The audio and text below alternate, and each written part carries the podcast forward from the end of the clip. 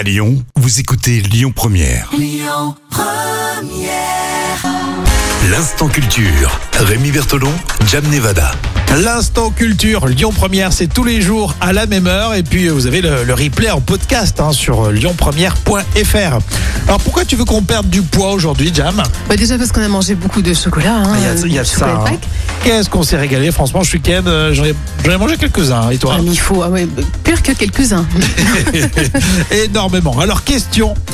À ce qui paraît, il faudrait euh, faire des- du sport à des heures très précises pour perdre du poids. En tout cas, c'est une enquête qui est sortie, c'est ça Oui, c'est ça, effectivement. C'est un médecin du sport, hein, le docteur Michel Le Gaillot, qui affirme qu'il existe différents créneaux horaires euh, plus adaptés à tel ou tel type d'activité physique.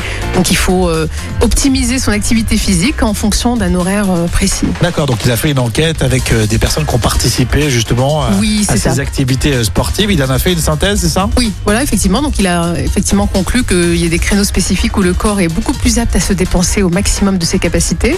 Eh oui. Mm. Et là, effectivement. Oui, c'est-à-dire qu'à telle heure, par exemple, on a la capacité d'être à 100% de son activité ou même Oui. 110%, euh, ce qui peut. Et puis euh, voilà, c'est vrai qu'il y a des heures où, euh, avec le travail, le stress, on se donne euh, moins à fond, quoi.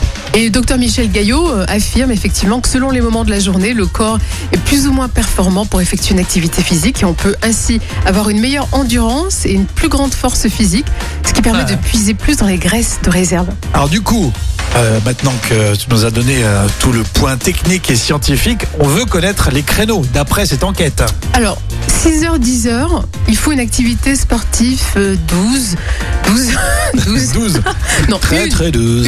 une activité sportive douce, Alors, par comme le exemple, yoga. Le yoga. Le yoga. Alors ceux qui ont fait du yoga savent qu'il faut quand même, euh, c'est un petit peu physique quand même. Alors c'est que c'est Oui. doux, Disons qu'il faut être souple. mais euh, ouais, il faut être souple, mais ouais, mais c'est quand même, euh, si tu fais, t'as, t'as certaines postures qui sont physiques. Bon, 6h, 10h, c'est du yoga.